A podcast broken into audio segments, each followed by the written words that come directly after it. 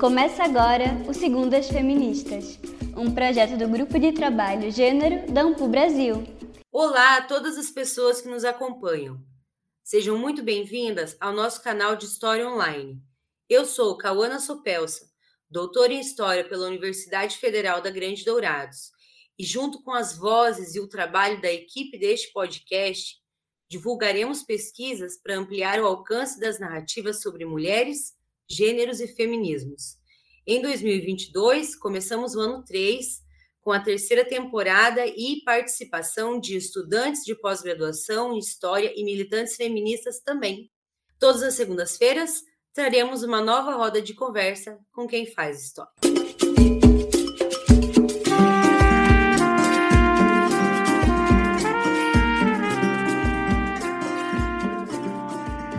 Corpo da mulher como campo de batalha, como algo profano, usurpado, vilipendiado e interditado de suas tecnologias de autocuidado, subordinado, queimado, normatizado. As mais diversas relações de poder e desigualdade se deram no território do corpo da mulher, no qual se assegurou historicamente um sistema de dominação por meio de mecanismos ideológicos, políticos, econômicos e religiosos. Por se tratar de um campo em constante disputa, esses corpos, sentenciados pelos discursos de autoridade ao fardo de que a biologia é o destino, não foram unicamente passivos em seus percursos.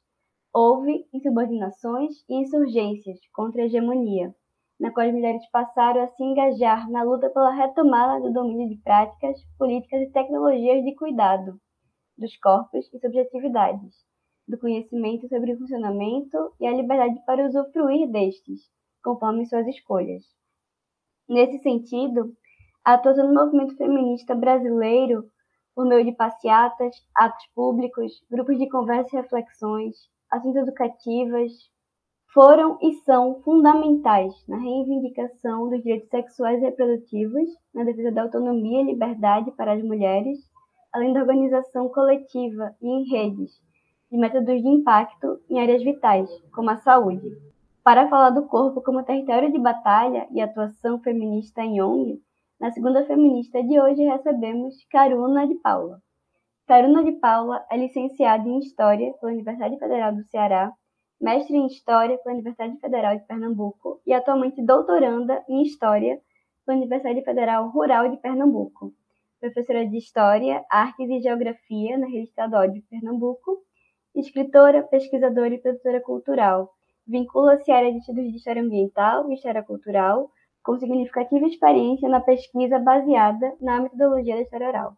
É integrante do coletivo de cultura Cine Rua e colaboradora da rede Lula Cortex, autora dos livros Ópera no Recife, Vozes, Bastidores e Espectadores, publicado em 2018, e Mulher Vestida de Casa, publicado em 2021. Bom dia, Caruna! Estamos felizes em te receber para essa roda de conversa. Para começar, fale sobre você para quem nos escuta, a mulher, a pesquisadora, a educadora e os sonhos. Bom dia! É um grande prazer estar aqui nesse programa. Segundas Feministas é também uma grande honra poder compartilhar essa pesquisa aqui Devo dizer que eu ouvi esse programa por indicação da minha orientadora, que é a professora Alcileide Cabral, da Universidade Federal Rural de Pernambuco, que orienta muitas, muitas pesquisas nesse campo de estudos de gênero aqui em Pernambuco. E, bom, ela me indicou, é, an ano passado, eu me lembro, um episódio do Segundas Feministas, durante o meu processo de elaboração do projeto, e eu me lembro que para mim foi bastante enriquecedor escutar. E aí, hoje, poder aqui compartilhar essa pesquisa é para mim é significativo e feliz. Vamos lá, né? Respondendo, eu, enquanto pesquisadora, além da minha pesquisa no doutorado, trabalho também com projetos culturais e aí desenvolvo pesquisas nas artes que sempre tem um olhar, claro que meu enquanto historiadora, então são pesquisas históricas, no campo das artes aqui em Pernambuco. E isso é parte fundamental, eu considero, da minha formação enquanto pesquisadora, que foi forjada na universidade, desde a minha graduação, lá na Universidade Federal do Ceará, depois no meu mestrado, que eu fiz aqui na Universidade Federal de Pernambuco, e hoje no meu doutorado, na Universidade Federal Rural, aliado a essa prática através das pesquisas com os projetos culturais, que são pesquisas que ora tem orientação, ora eu mesma faço a condução e a orientação da pesquisa. São pesquisas desenvolvidas em grupos, em coletivos. Então, são experiências diversas, mas que compõem essa minha trajetória, essa minha personagem é, enquanto pesquisadora. Completando a resposta, essa mulher. Eu sou mãe, mãe de Lila. Eu coloquei ela para dormir antes de vir aqui fazer a gravação do podcast, na esperança de que ela fique dormindo e que eu possa né, ter essa conversa sem ter que me dividir entre cuidar dela e estar aqui conversando, porque a minha vida profissional é feita dessa forma, conciliando a maternidade e né, todos os desafios aí da maternagem com o desenvolvimento dos meus trabalhos, que são trabalhos de pesquisa, também aí respondendo, né, enquanto educadora, os trabalhos também enquanto professora da rede estadual de ensino, enquanto formadora, também através dos projetos culturais. Desenvolvo projetos nos quais eu dou formação.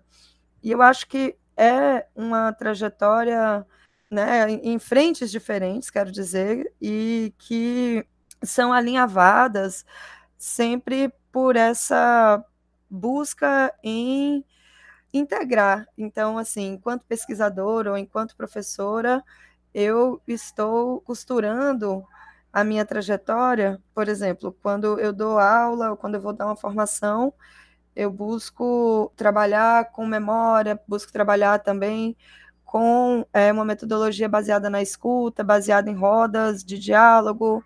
E quando eu vou desenvolver uma pesquisa, eu também gosto muito de trabalhar com entrevistas. Então, é nesse sentido, no sentido de praticar a escuta, entende? Que eu considero que estou aí costurando a minha trajetória profissional.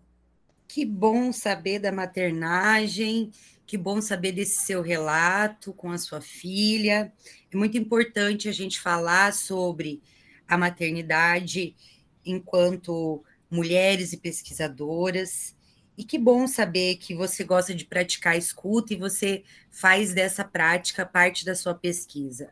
Caruna, agora conta pra gente como você se encontrou com os estudos feministas e de gênero. A minha história com os estudos feministas e de gênero está associada à maternidade. Inicialmente, eu, quando estava no puerpério, minha filha nasceu na fatídica campanha de 2018 e foi um momento muito angustiante, acho, para todas nós e para mim, devido a estar amamentando e estar no auge do puerpério sem poder me envolver de uma maneira mais ativa assim com a campanha e vendo é, o cenário que estava se formando, o cenário político, mas que eu já sabia, né? Sabíamos todas dos resultados e dos desdobramentos que teria aquela eleição. E eu me lembro bem que nesse período eu comecei a estudar como sou historiadora, né, eu acho que esse olhar me acompanha assim na vida para tudo que faço. Então, eu comecei a estudar sobre história da maternidade no Brasil e no mundo.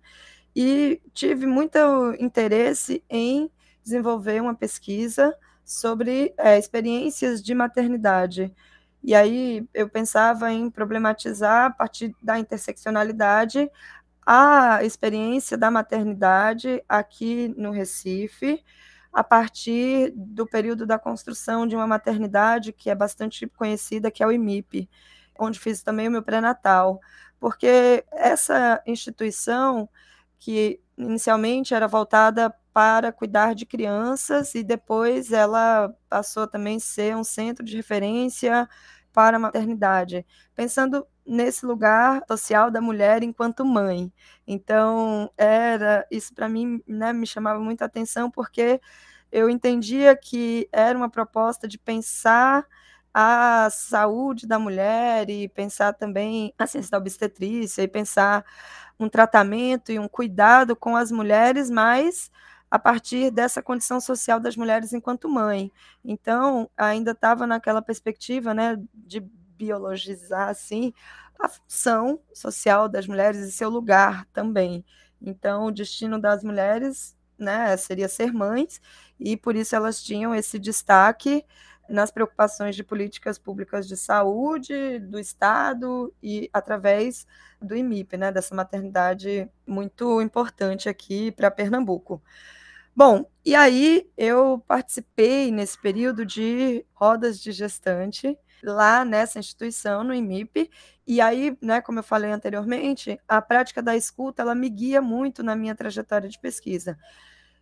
Enfim, e aí nesse percurso de estudar a maternidade, eu tive contato com produções é, historiográficas muito significativas. Faço menção aqui à professora Ana Paula Vosne Martins. Todas as vezes que eu apresento a minha pesquisa, eu trago a referência da produção dela, porque considero que, da mesma forma que a maternidade ela precisa ser visibilizada na sociedade, e ela precisa ser destacada também em nossas trajetórias, é uma bandeira assim que eu levanto, né? E eu acho que também na historiografia pouco se estuda sobre a maternidade. Eu me lembro que algumas vezes eu apresentei esse meu interesse de estudar as experiências de maternidade, mesmo que eu reforçasse que era a partir de uma perspectiva interseccional e contextualizava o período, enfim, o local também, as pessoas me diziam, hum, mas eu acho que, né, não sei, talvez possa você desenvolver essa pesquisa na antropologia. Então, eu me lembro que eu, inclusive, pensei em focar a instituição, o IMIP, no sentido de tornar o meu projeto de pesquisa um pouco mais adequado aos programas de pós-graduação. Porém, eu caminhei e aí eu entendi também que o corpo da mulher tinha um destaque no meu interesse de pesquisa devido à interdição que os saberes e as tecnologias né, de cuidado, por exemplo, as parteiras foram apartadas né, de seus saberes e foram colocadas num lugar não só secundário, mas inclusive proibidas né, de, de praticar a sua prática ancestral, tradicional, enfim. E aí toda essa discussão que já é um tanto conhecida assim na historiografia. E aí, devido a isso, eu caminhei um tanto mais e cheguei ao interesse de estudar o corpo das mulheres como esse território, né, disputas por relações de poder. E aí, nesse sentido, eu entendi que também compilar como isso se dava seria uma contribuição interessante para a historiografia, Porém, mais interessante ainda seria estudar uma desconstrução nessa lógica que já tinha sido perpetrada tantos séculos, que é machista e capitalista, e que aí, a partir da leitura do livro da Silvia Federici, né, que é o Caliban e a Bruxa, no qual a tese dela é que estabelece que a dominação sobre os corpos das mulheres foi fundamental para a instituição do capitalismo, eu cheguei ao entendimento de que estudar a trajetória do SOS Corpo era uma resposta muito interessante porque respondia uma tríade que eu acho que ela baliza a prática da atuação feminista do SOS Corpo, e essa tríade é reflexão, revolta e ação. Então, diante dessa problemática que né, eu havia chegado assim na minha quietação enquanto pesquisadora, eu entendi que era muito importante. Eu penso que a minha pesquisa tem um sentido muito ligada à prática militante também. Então, desenvolver um estudo sobre a história do SOS Corpo, com o enfoque que eu dou dentro da periodização, dentro da trajetória do SOS Corpo, que já completou aí 40 anos, hoje tem mais de 40 anos de existência, seria muito interessante e seria uma pesquisa com uma contribuição à historiografia relevante e uma contribuição também social assim importante. Então eu evidencio na minha pesquisa como a atuação feminista empreendida pelo SOS Corpo, juntamente com outras organizações feministas aqui do Recife e nacional, é uma resposta e uma desconstrução nessa dominação sobre os corpos das mulheres empreendidas pelo Estado, pela religião, pela ciência médica, todas pautadas pelo machismo e também por concepções misóginas e afins. Ouvindo você falar, Caruna, me dá vontade de saber mais sobre a organização feminista que você pesquisa, que é a SOS Corpo, Grupo de Saúde da Mulher. Essa organização, ela foi formada por feministas residentes no Recife e Olinda no período de 1980 a 1991, né? De que forma aconteceu a atuação desse grupo e que reflexões foram produzidas por ele? Bom, esse Corpo é uma organização feminista de grande importância, função da sua contribuição para as lutas feministas há mais de 40 anos, como falei, e que tem um reconhecimento local, nacional, internacional. Então, antes de ele responder, digo que é muito forte falar sobre essa organização. Eu estou desenvolvendo essa pesquisa há não tanto tempo, portanto, tenho muito ainda a conhecer.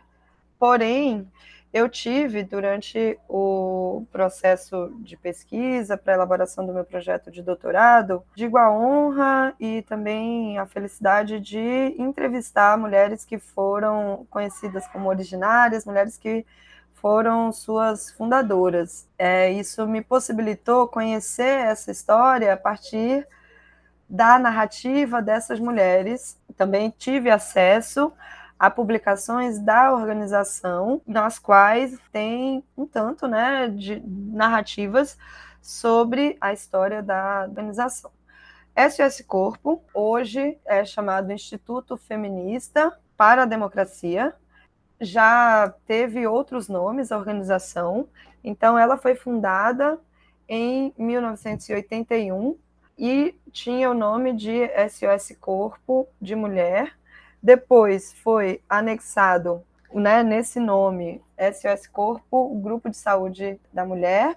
Pois, nesse período, o enfoque para a atuação da organização eram as reivindicações das mulheres pelos direitos sexuais e reprodutivos. Falarei mais adiante um tanto sobre isso, mas dando continuidade aqui à, à apresentação dessa organização, SOS foi fundado por mulheres de classe média, na sua maioria, pensando assim nas mulheres que formaram o grupo, organizavam as ações e que estavam realmente encabeçando as reuniões e a formalização também jurídica da organização. É uma organização que vem no bojo das lutas pela redemocratização do Brasil, lembrando que em 1979 o Brasil teve a lei da anistia, então nesse período, a ditadura civil-militar começava a dar ares de fim e de abertura para que as organizações sociais, ainda com muitas restrições, mas começassem a atuar com um fôlego maior. E isso dava a esses grupos e essas organizações um ímpeto de luta muito significativo. Assim. É importante destacar esse processo de redemocratização do Brasil quando se fala sobre a história do SOS Corpo, pois o SOS nasceu pautando a atuação das mulheres nas lutas sociais. Então, era uma organização feminista, ali no, no final do, da década de 1970, início da década de 80, trazia as mulheres para o centro da luta política e para uma reorganização da sociedade. repensando a cidadania.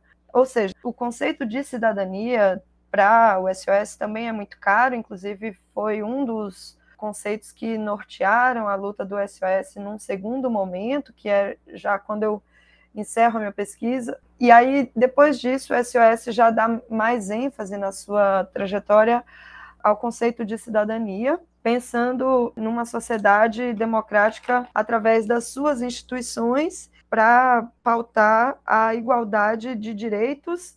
Porém, é, o SOS enfatiza que a igualdade de direitos não significa que homens e mulheres sejam iguais. Tem toda uma discussão em relação ao conceito de igualdade.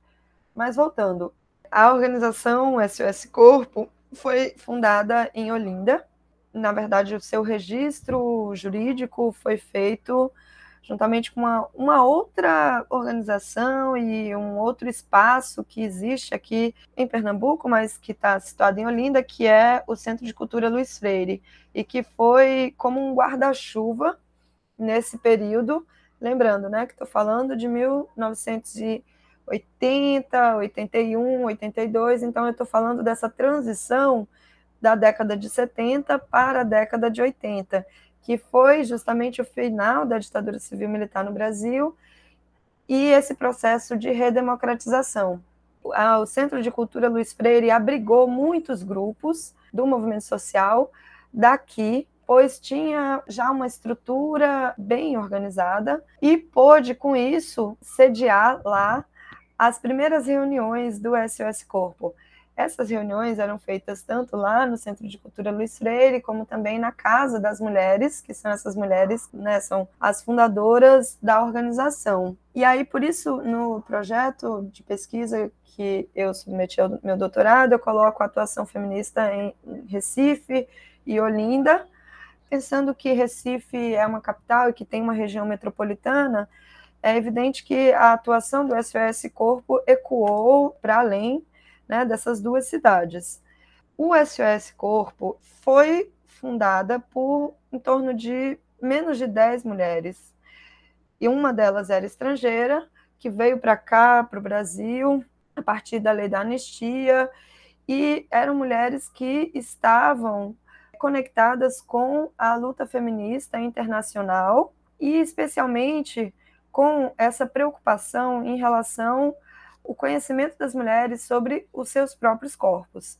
Então, no início da atuação do SOS, além de uma atuação é, nas campanhas pelo fim da ditadura civil-militar, dentre outras pautas da política nacional, essa atuação feita através de práticas tanto lúdicas como teatro, como também uma roda na qual as mulheres faziam prática de autoexame, além de outras, como a escuta sistemática das mulheres, nas quais as mulheres relatavam suas dificuldades com violência doméstica, ou mesmo em relação ao aborto, em relação à sua vida sexual. Esse conjunto de práticas marcaram esse primeiro período da história e da trajetória da organização feminista SOS Corpo. E aí eu gostaria de trazer aqui para esse momento uma fonte muito importante para a minha pesquisa, que é uma cartilha publicada pelo SOS Corpo no ano de 1982, que é a primeira publicação da organização. Eu trago esse documento aqui de uma maneira representativa para ilustrar com ele isso que eu afirmei em relação ao enfoque do SOS Corpo né, na busca por levar as mulheres a conhecerem seus próprios corpos. Essa cartilha, como aqui nós né, estamos trabalhando somente com áudio, então não é possível que vocês vejam, vocês ouvintes vejam, mas é possível que vocês nos escutem. Então, eu gostaria de ler aqui para vocês a apresentação breve que o SOS faz desse material, certo? Então, para explicar o que é o SOS Corpo, podemos começar lembrando algumas questões simples. Será que as mulheres conhecem o seu corpo e como ele funciona? Por exemplo, o que é a ovulação, a menstruação? Será que elas sabem por que acontecem essas mudanças dentro de si? Quem já viu como é feita a sua vagina, seu colo do útero? O silêncio, o silêncio de séculos.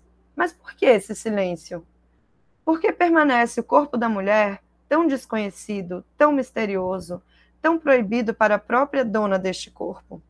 Será que nós nunca tivemos a curiosidade de conhecer a nós mesmas? Como isso é possível? Se conhecer a si própria é um direito elementar da pessoa humana? Será que esse direito nos foi sempre negado? Cada uma tem as suas respostas. Mas estamos certas de que, nas suas diferenças, nossas histórias são parecidas e que a ignorância, os preconceitos que nos cercam, foram fabricados e alimentados pelo medo um medo terrível de ver as mulheres ficarem sabidas e, consequentemente, independentes. Bom, e aí essa é uma cartilha na qual se tem informações sobre a anatomia do corpo da mulher. Então, se explica a vulva, o útero, a tromba, o ovário, a vagina, o que é cada um desses órgãos, fala sobre a ovulação, sobre o ciclo menstrual, e aí vai se falando sobre como é o processo de reprodução das mulheres, e depois se fala sobre infecções vaginais e algumas curas alternativas, como as mulheres podem cuidar do seu corpo. E tem ilustrações, é bem rico nesse aspecto assim visual. É, por fim, traz alguns depoimentos de mulheres, que também é uma parte muito interessante, nos quais elas falam sobre a experiência delas em participar desses grupos promovidos pelo SOS Corpo nesse período. Esses grupos eram conhecidos como grupos de reflexão, nos quais se faziam, às vezes, não sempre, os grupos de reflexão tinham também o autoexame. Porém, havia muitos grupos de reflexão nos quais as mulheres se reuniam conversavam sobre a condição social das mulheres. E aí, aquilo que eu falei anteriormente, era comum se fazer essa dinâmica da linha da vida. Uma mulher trazia a sua biografia. E aí, a partir dessa sua biografia, se conectavam a biografia dessa mulher a questões relativas à condição social das outras mulheres que também participavam dessa roda. E eram chamados de grupos de reflexão pois eram grupos de acolhimento e também grupos nos quais se refletiam sobre a condição social das mulheres, buscando desbiologizar o destino das mulheres e desnaturalizar também a função social de ser mãe ou os seus lugares como donas de casa ou mulheres como seres para o lar e para os trabalhos reprodutivos. Muitos grupos de reflexão também tinham a prática do autoexame. Essa prática do autoexame era acompanhada né, de uma explicação sobre o, o corpo das mulheres e elas examinavam as suas vaginas. Então, era uma prática também significativa, pois a mulher olhar o seu corpo significava a mulher se apropriar do seu território, Faço aqui menção ao depoimento que eu tive o prazer de é, recolher durante o processo de pesquisa de mulheres que participaram dessas rodas de reflexão e também da prática de autoexame.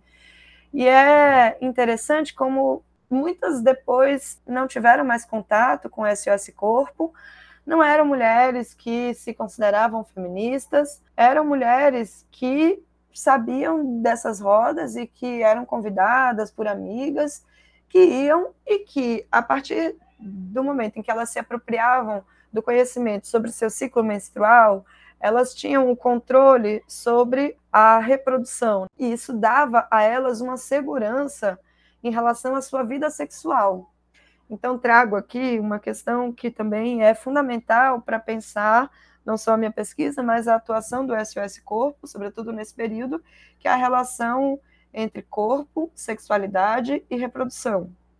Essa tríade, ela se coloca de forma imbricada, mas evidentemente que cada uma tem o seu próprio conceito e deve ser pensada ou articulada de maneira também separada. pois direitos sexuais e direitos reprodutivos são conceitos distintos e o corpo da mulher, e essa é a grande luta também do SS Corpo, assim como de outras instituições feministas, tem que ser pensado não de forma naturalizada. É importante pensar no corpo da mulher cis e no corpo da mulher trans. Então, mulher e ovário, mulher e útero, não são coligados ou não são a mesma coisa, né? No sentido de que o que determina a mulher não é o seu útero. Essa também é uma perspectiva que norteia o SOS Corpo. Contudo, é muito importante fazer destaque para essa busca do SOS Corpo para as mulheres cis, né, no caso, para que elas conheçam as tecnologias de cuidado, para que elas possam trabalhar os direitos reprodutivos e os direitos sexuais de forma autônoma. Continuando então, Caruna, vamos comentar sobre 1991 e 2003. Nesse momento, a ONG transformou a sua nomenclatura, né? De que forma você observa as mudanças sobre a praxis militante do grupo e as conjunturas que motivaram as variações? Bom, é, o SOS Corpo tem é uma atuação né, no movimento feminista que foi muito forte nas reivindicações por direitos sexuais e reprodutivos, e, portanto, durante a sua fundação, né, na década de 1980, o SOS Corpo teve o nome de Grupo de Saúde da Mulher. Em 1991, essa mesma organização ela passou a se chamar SOS Corpo, Gênero e Cidadania, e depois, em 2003, adotou o nome que carrega até hoje, SOS Corpo, Instituto Feminista pela Democracia. Essas variações da nomenclatura né, constituem pontos de análise a respeito dos debates internos acerca dos conceitos que foram empregados na praxis militante da organização e também estabelecem indicativos dos campos políticos e epistemológicos de ação da organização. Sobre isso, quando a organização completou 20 anos, costumeiramente, quando se completa 10 anos, a organização faz publicações com artigos que trazem, não em retrospectiva somente a história desse período, mas o enfoque que a organização deu na sua atuação a lutas e também a alguns conceitos, porque teoria e praxis estão aliadas na atuação feminista do SOS Corpo. Então, quando completou 20 anos, em 1991, instalou-se um debate interno sobre o sentido do SOS Corpo ampliar o seu campo de ação, por conta da conjuntura e do próprio resultado do trabalho que já havia sido feito.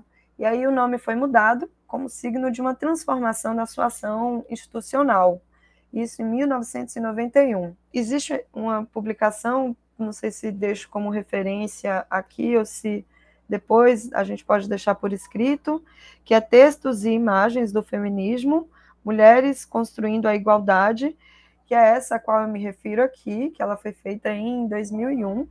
Tem um artigo muito, muito importante de Betânia Ávila, que hoje ela está né, à frente da organização, mas é uma das mulheres fundadoras da organização e que é uma grande produtora assim de conhecimento. Ela tem uma produção acadêmica muito significativa. E aí, assim, o que eu gostaria de enfatizar é que o SOS Corpo é uma organização muito ligada às pautas do presente. Para quem tiver a oportunidade de consultar, por exemplo, o site da organização, que é SOS Corpo Instituto Feminista pela Democracia, e aí o site acho que vai estar na descrição desse episódio, vocês podem ver que o SOS já assina uma carta para Lula, né, para o seu processo de transição, enfim, o SOS está ligado aqui às reflexões feministas sobre as políticas públicas de enfrentamento à violência das mulheres. Então, é realmente uma organização muito atuante, tanto nas reivindicações, nas ações de rua, como também atuante nesses dois pilares, que é a produção né, de conhecimento, pesquisa e formação O SOS é, oferece cursos que são gratuitos, que são ofertados pela organização há muitos anos. Por exemplo, Fontes e Veredas é uma formação que é, regularmente dá enfoque a alguma questão que é pertinente à luta feminista. Eu, por exemplo, tive a oportunidade de fazer um curso sobre a questão do tempo né, na vida das mulheres e, e foi muito interessante para mim ter o acolhimento da organização, por exemplo, em relação ao cuidado com a minha filha. Eu estou mencionando isso para que quem está nos escutando possa se apropriar assim de um conhecimento sobre a organização e, e sobre maneira como o SOS existe. Então, esse curso eu fiz em 2019, minha filha ainda era pequena, e tinha a opção de alguém que poderia cuidar dela para que eu pudesse fazer o curso. E digo a vocês, isso foi um abraço, isso foi um alento tão importante para mim que me fez sentir o quanto uma organização feminista do porte e da importância do SOS Corpo é importante justamente assim na nossa sociedade.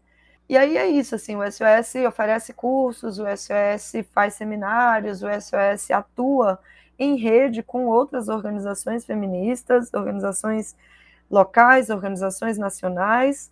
O SOS também é frequentemente convidado a participar de formulações de marcos legais relativos à saúde da mulher, então, na formulação, por exemplo, de leis ou de programas públicos voltados à saúde da mulher. E dessa forma, a organização, há mais de 40 anos, vem atuando com sede no Recife, com uma atuação que ecoa nacionalmente. O acolhimento, Caruna, que você nos fala, que recebeu, poderia reverberar, já que nós temos normatizações, enquadramentos, onde as mulheres elas são desumanizadas enquanto sujeitas e por isso acabam impedidas de viver as suas potencialidades. Esse acolhimento é uma das formas de romper com o poder que muitas vezes o Michel Foucault pode ser utilizado para nos explicar. E são existências dentro de uma organização. Dessa forma, vamos falar mais um pouco sobre as práticas feministas insurgentes de reapropriação de saberes e tecnologias de cuidado com os corpos de mulheres na SOS Corpo. Isso é bastante importante. Eu considero que a SOS Corpo teve uma ação muito acertada nessa perspectiva da interseccionalidade nesse continua tendo, né, mas nesse período continua até hoje, quero dizer. Mas também nesse período da sua fundação e posteriormente os seus primeiros anos de existência. A questão é que a subordinação dos corpos das mulheres está ligada a uma outra subordinação, que é a subordinação de classe e também de raça. Então, ela vai se acentuando Evidentemente que, é, se falamos da subordinação do corpo das mulheres de classe média, não podemos pensar né, na categoria mulher sem a perspectiva da interseccionalidade ser aplicada né, a esse olhar, já que a subordinação do corpo das mulheres negras e das mulheres pobres e periféricas é distinta, ela se dá de uma outra forma. Vou trazer aqui, por exemplo, uma pauta que é, foi muito comentada e que era muito, muito trabalhada pelo SOS Corpo, no sentido de informar as mulheres, não de como fazer aborto, mas de como cuidar de seus corpos, né, no caso de algum tipo de aborto, que é a prática do aborto. Então, assim, na década de 1980, eu pude constatar isso quando fiz a pesquisa ao periódico Diário de Pernambuco, né, nesse período, para investigar como era abordada a chegada do movimento feminista aqui no Recife. E o aborto estava muito em evidência e muitas vezes também demonizado, colaborando para essa demonização do feminismo e das feministas.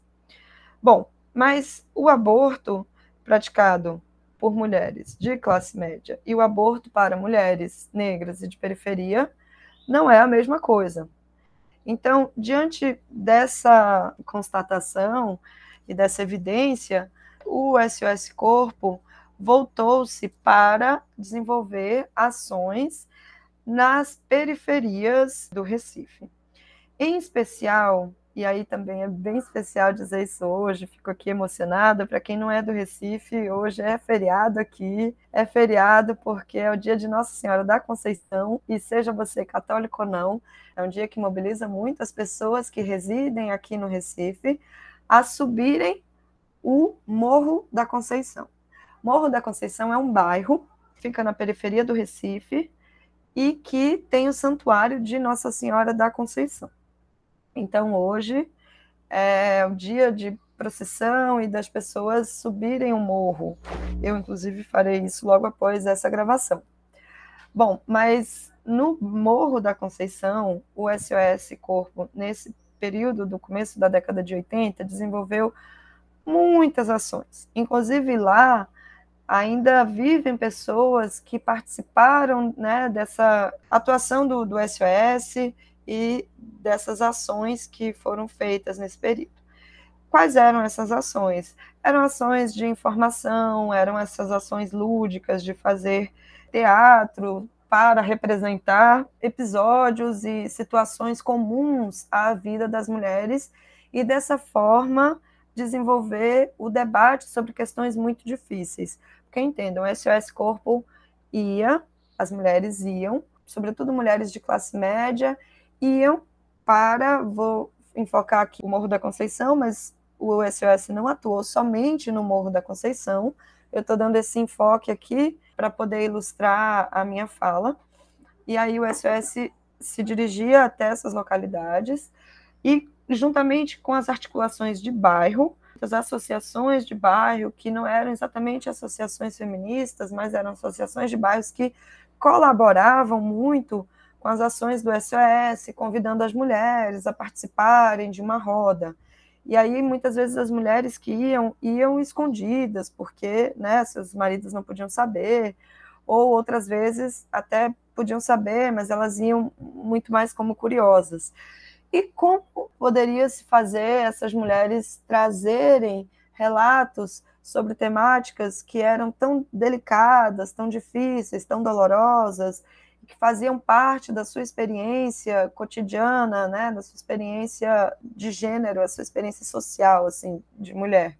Então, o SOS fazia peças, peças de teatro. E aí elas representavam alguma situação comum, alguma situação de violência, alguma situação assim, uma mulher que estava tentando fazer o aborto, que não conseguia, e como é que ela poderia se cuidar, ou, né, outras tantas. E aí, depois do teatro, as mulheres que estavam presentes comentavam o que, que acharam. E aí, as mulheres que eram da organização do SOS Corpo conduziam o debate. Algumas vezes acontecia o que eu falei anteriormente, né, que era a prática do autoexame também.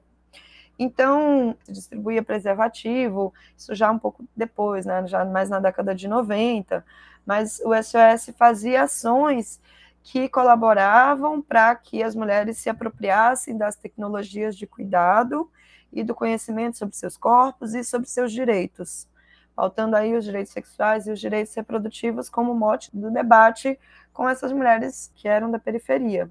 Então, SOS Corpo teve uma atuação nessa perspectiva interseccional, guiando a sua praxis. Caruna, agora para concluir, eu te convido a indicar materiais para quem nos escuta e quer saber mais sobre o tema tratado nesse episódio e fazer a sua despedida. Bom, gostaria de fazer aqui a indicação de uma obra que é muito importante para a minha pesquisa e também para o movimento feminista internacional desde a década de, de 70 e com enfoque para o SOS Corpo e outros grupos feministas que trouxeram para o centro das suas pautas e da sua atuação o corpo das mulheres e a saúde das mulheres, que é nossos corpos por nós mesmas. Our Bodies, Ourselves, que foi uma publicação do grupo de mulheres de Boston, ali já no final da década de 70. É uma publicação que aqui no Brasil, com uma tradução muito bem feita e uma tradução assim que passou por um cuidado muito grande no seu processo, foi lançado em 2021 em português. Eu acho que é importante destacar nessa indicação que eu faço aqui, essa publicação brasileira, essa publicação em português, finalmente chegou aqui no Brasil. Ela foi feita de forma aberta, ela está disponível no YouTube. Eu posso até deixar aqui para vocês o link na descrição. Acho que é bem importante ouvir o depoimento das mulheres no lançamento desse livro e temos aí mulheres do SOS Corpo, temos outras tantas mulheres que foram dos movimentos feministas no período da fundação do SOS Corpo. Então, para quem está nos escutando, eu recomendo fortemente não só a leitura desse livro, Nossos Corpos por Nós Mesmas, mas também é que assistam ao vídeo de lançamento dessa publicação, porque aí vocês vão poder se apropriar com né, muito mais, assim, de uma forma muito melhor, de falas que remetem a esse período da fundação do SOS Corpo e vão poder contextualizar no entendimento de vocês o SOS Corpo e a atuação do SOS Corpo voltada para o conhecimento das mulheres sobre essas tecnologias de cuidado e do funcionamento do seu corpo. Eu acho que também é muito importante conhecer as publicações do SOS Corpo.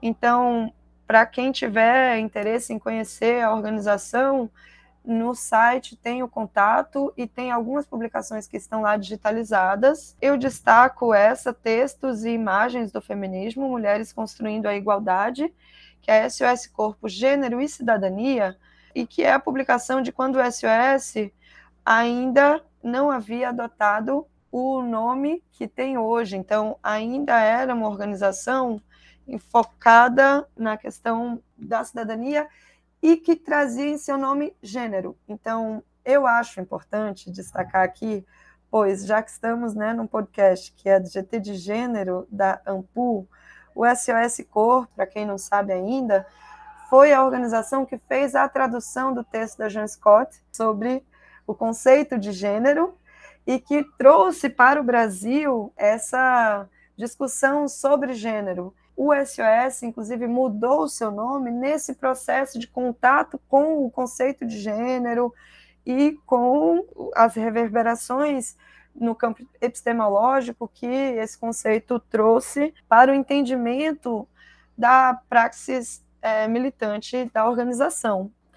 Bom, e por fim, eu gostaria de compartilhar com vocês algo muito pessoal, que é uma publicação que eu fiz também no ano de 2021, um livro que se chama Mulher Vestida de Casa. E é um livro de literatura, porém é um livro também é, que tem muito de o resultado de uma pesquisa que eu fiz com mulheres de classes sociais diversas, mulheres de lugares também diferentes, tanto do Brasil como de fora do Brasil, a respeito das suas estratégias, das suas memórias, de seus sentimentos durante a pandemia da Covid-19 no ano de 2020. Eu escutei mulheres em rodas virtuais de conversas, rodas muito restritas, né? Porque eu ali estava escutando mulheres que não se conheciam, mas que toparam se abrir e trazer relatos de como foi para elas entrar em estado de quarentena, e como foi essa experiência de lidar com o espaço da casa, de lidar com o tempo, de lidar com relacionamentos, fosse com mãe, fosse com companheiro, de lidar com os desafios de maternar nessa condição de quarentena, de lidar com o trabalho, de lidar com o trabalho doméstico, de lidar com dores do corpo, mas também com os desafios de criar espaços dentro do espaço da casa e dentro da rotina para que elas pudessem subjetivamente existir e aí ter alguma individuação, certo? Nesse contexto de pandemia. Então, assim, mulheres que choraram, mulheres que realmente se abriram de uma maneira muito sensível, mulheres que trouxeram como foi lidar com o luto pela perda do pai. Também eu trabalhei com uma outra ferramenta de pesquisa, que foi um formulário online, no qual aí mulheres também de lugares diversos responderam e trouxeram né, suas narrativas. E fiz algumas outras entrevistas presenciais com mulheres é, da periferia aqui no Recife. Fiz também entrevista com mulheres indígenas. Então, eu busquei realmente desenvolver uma pesquisa que trouxesse narrativas de mulheres diversas. E aí eu escrevi contos com o eco dessa pesquisa pude compor é, narrativas que né, trouxeram mulheres indígenas, mulheres negras, mulheres de classes sociais diferentes, mulheres mães, e aí dei o nome ao livro de Mulher Vestida de Casa, né, buscando com esse título trazer essa relação com a casa pelo estado de quarentena mas também com o corpo da mulher em evidência, já que a mulher se tornava a sua própria casa e, ao mesmo tempo, a casa não definia essas mulheres, certo? Esse livro está disponível em e-book, é gratuito. Deixo também aqui o endereço para quem tiver o interesse em ler para mim muito feliz trazer essa indicação, porque para mim, enquanto pesquisadora,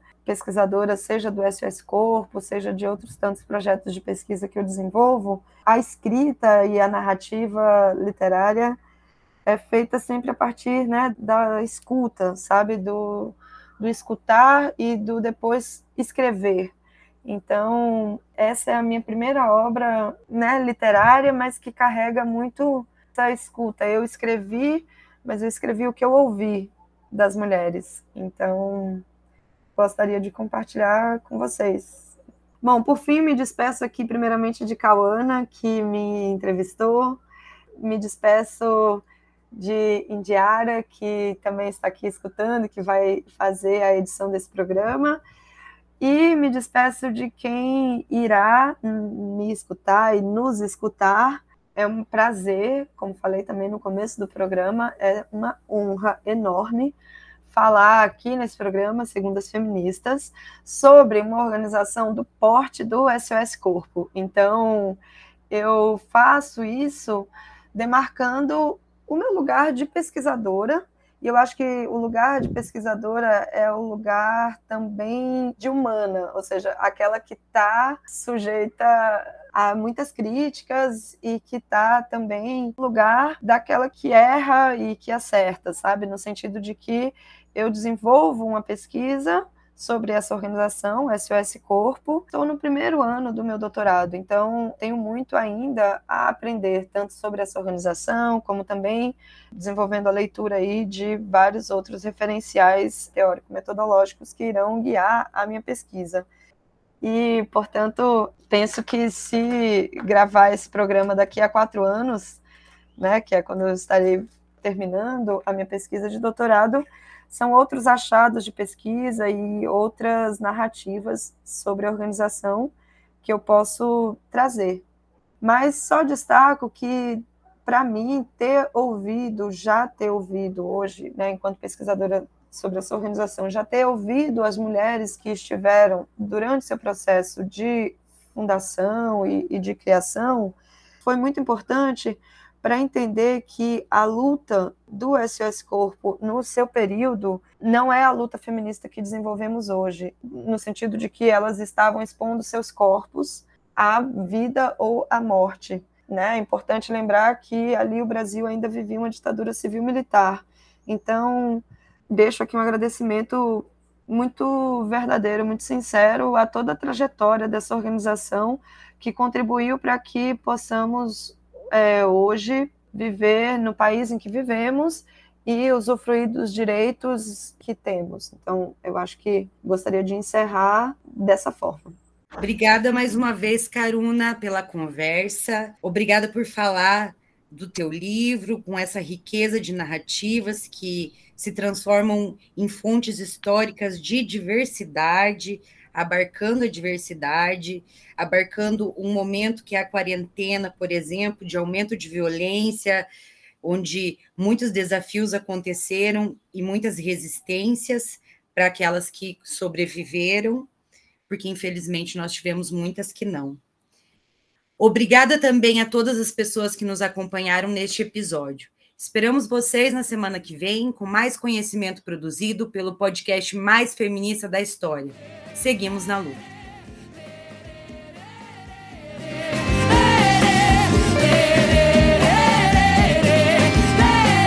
O Segundas Feministas deste terceiro ano tem um bloco mensal novo, o Segundas Trajetórias.